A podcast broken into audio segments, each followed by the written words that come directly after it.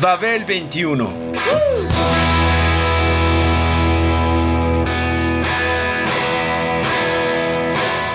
El rock de hoy.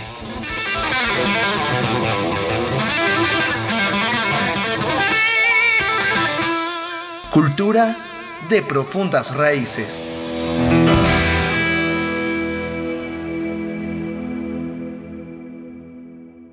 Por un siglo, la industria musical y la tecnología han sido felices socios en la fabricación de diversos soportes para, escuchar, la, música. música. I hate to see that evening sun go down. Ooh, I hate to see that evening sun go down.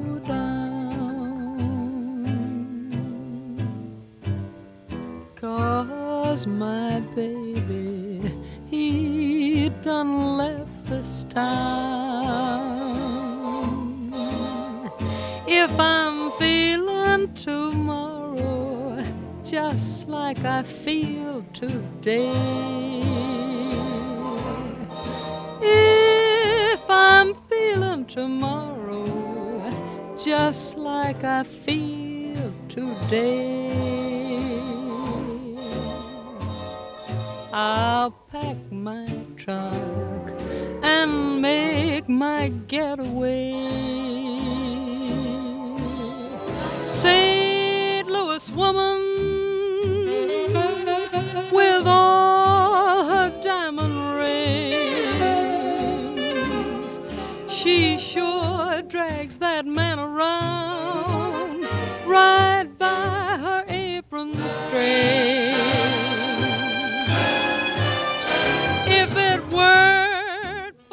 En 1877, al inicio de la Revolución Industrial, dentro de un laboratorio privado cerca de Nueva York, el inventor Thomas Alva Edison descubrió que era posible guardar el sonido con cilindros grabados en cera. Bautizó a su aparato como fonógrafo. Fonógrafo. Emil Berliner opinaba que la cera de Edison era demasiado blanda e inventó a su vez en 1894, el disco más duro de goma laca, con todo y gramófono. Giraba a 78 revoluciones por minuto y guardaba 4 minutos y medio por lado. Este se erigió en el formato de grabación para los siguientes 50 años.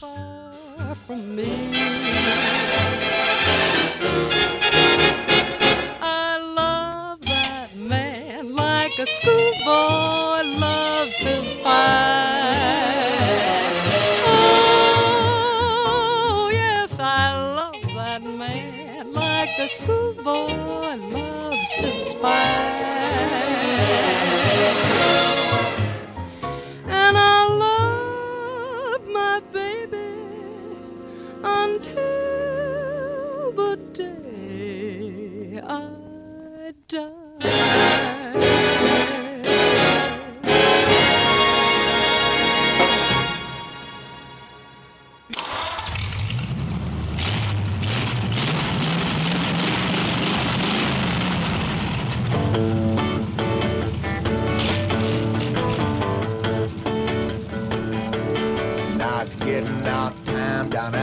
High school. We're Checking out all the little cheerleaders like you with your cheerleading dress and your cheerleading shoes. Step over here, baby, and shake hands with the blues. Old blues likes to ride in my Cadillac, likes to get up front and ease down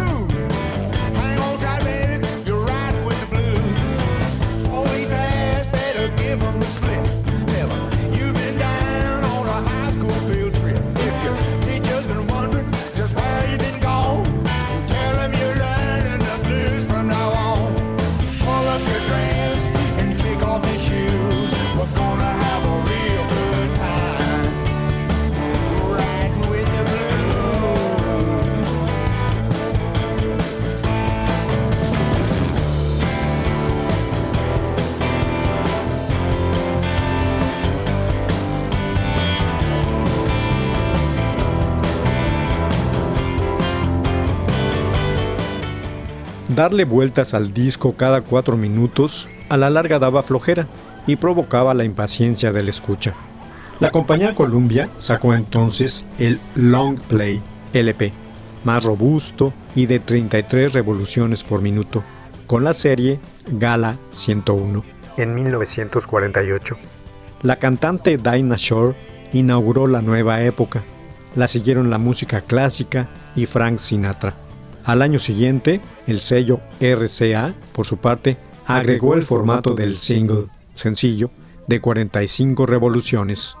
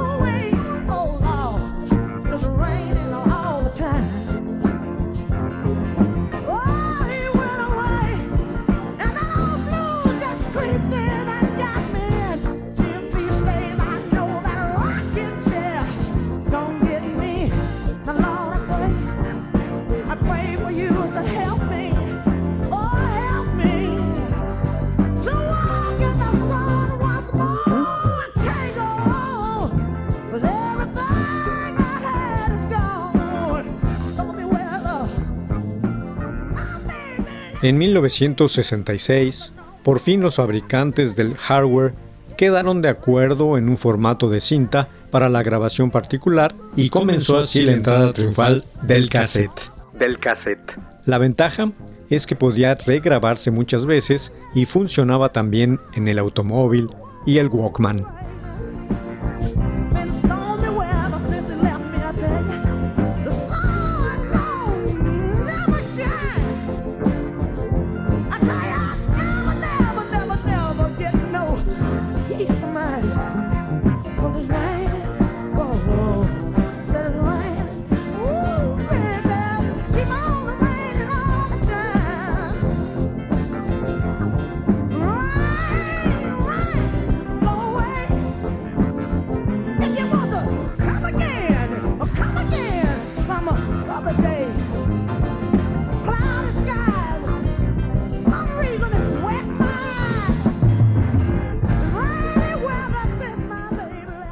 Con el hito del álbum Sgt. Pepper's Lonely Heart Club Band de 1967, los Beatles abrieron tres brechas a la vez.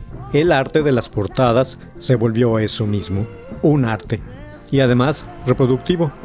En segunda instancia, el grupo utilizó por primera vez la técnica de la grabación en varios tracks. Y en tercer lugar, el disco consiguió establecer al rock como un género artístico serio en el mundo entero.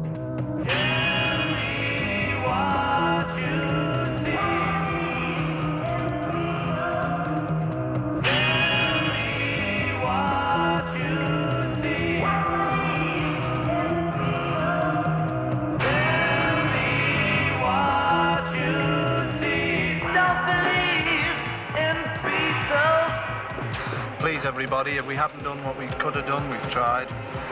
Please everybody, if we haven't done what we could have done, we've tried. Please everybody, if we haven't done what we could have done, we've tried. Please everybody, if we haven't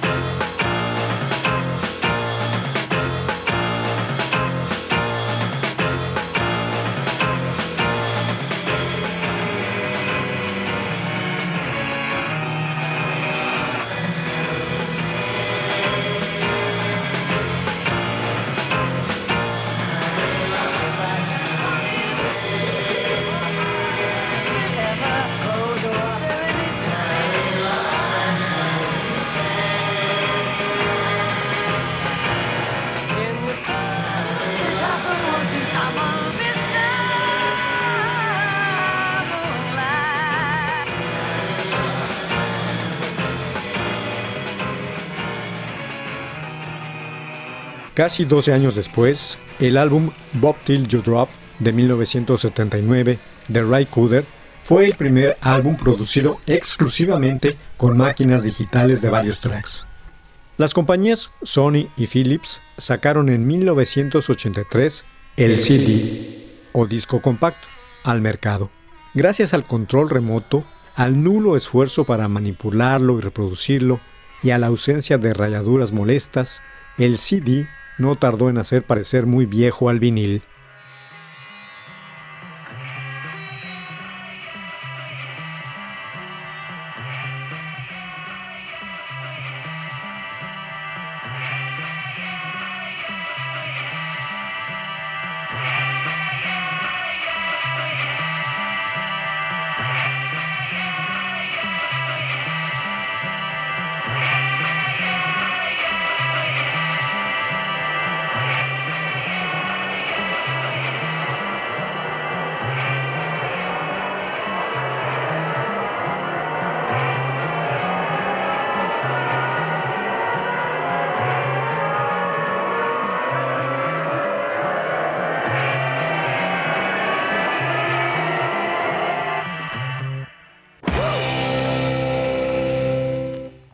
En 1992, la compañía Philips desarrolló el cassette digital DCC, una combinación accesible de todas las ventajas del CD y el cassette normal con reproducciones compatibles. La Sony, a su vez, se jactó del minidisc, minidisc grabable, un nuevo sistema de sonido en formatos de 60 y 74 minutos que era el acoplamiento de los adelantos cibernéticos de disco duro al audio, para eliminar ruidos y otros problemillas del CD, de los que se quejaban los escuchas quisquillosos.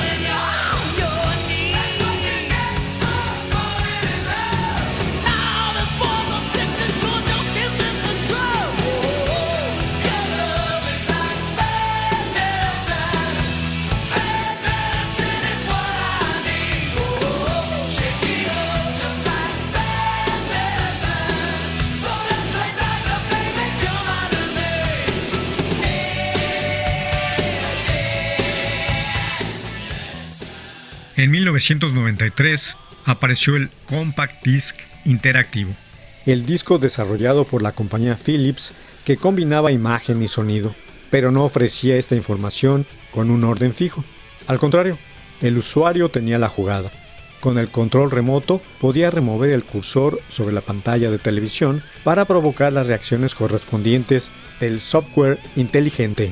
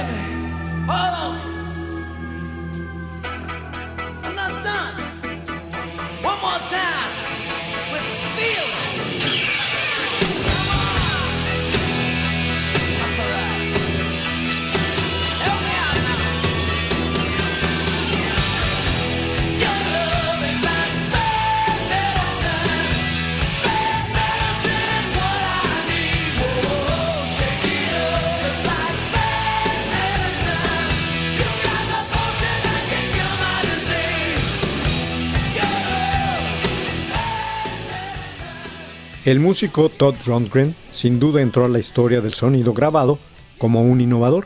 El multiinstrumentista y productor tiene a su nombre el primer CD interactivo de audio, titulado No Word Order, Philips Interactive Media, el cual contiene aproximadamente 1500 fragmentos de sonidos, ninguno de ellos más largo que 8 segundos, que pueden escucharse en forma interactiva. Con el CD One, el escucha podía seleccionar las mejores piezas, programar el orden de los sonidos y modificar la velocidad o adaptar la música al estado de ánimo del momento.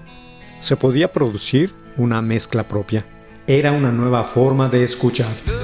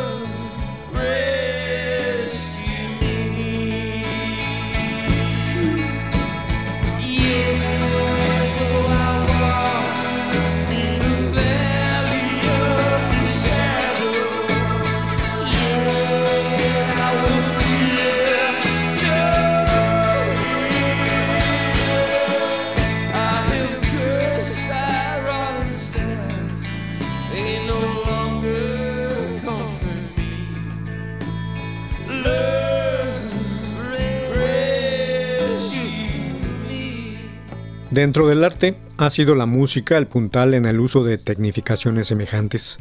La cibernética y la computadora como su instrumento y primera máquina de arte valiosa han sido importantes en el proceso.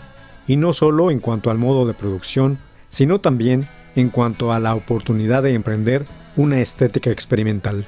Ese mismo año, 1993, aparecieron compilaciones especiales de videoclips de Tina Turner, Sting, Bon Jovi, Bob Marley, U2, Lionel Richie, Brian Adams y Billy Ray Cyrus, entre otros.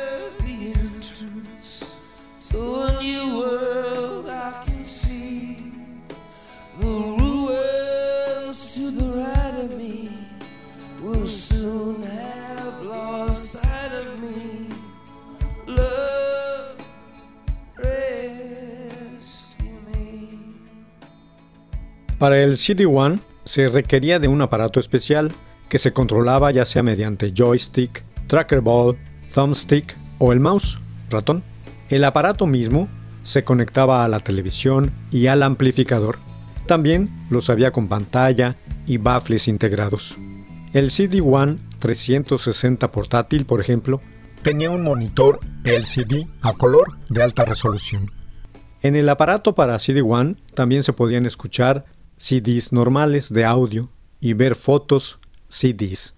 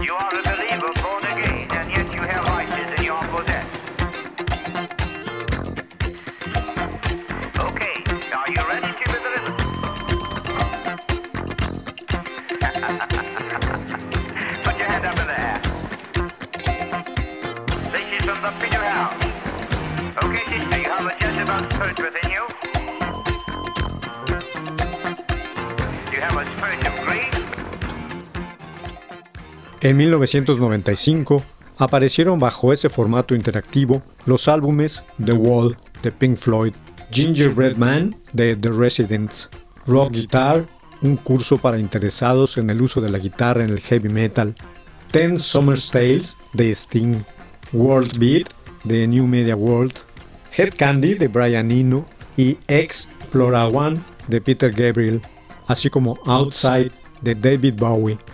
De todo ello, hace tan solo un cuarto de siglo. Un cuarto de siglo. Ya nada se usa.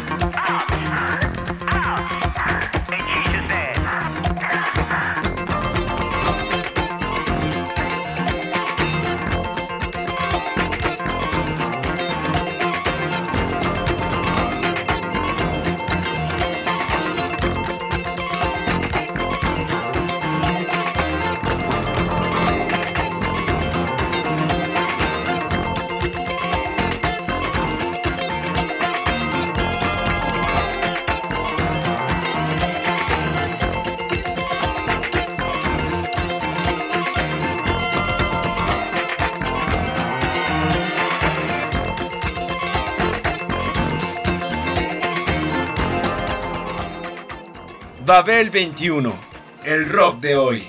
Programa de Sergio Monsalvo. Equipo de producción, Pita Cortés, Hugo Enrique Sánchez y Roberto Hernández.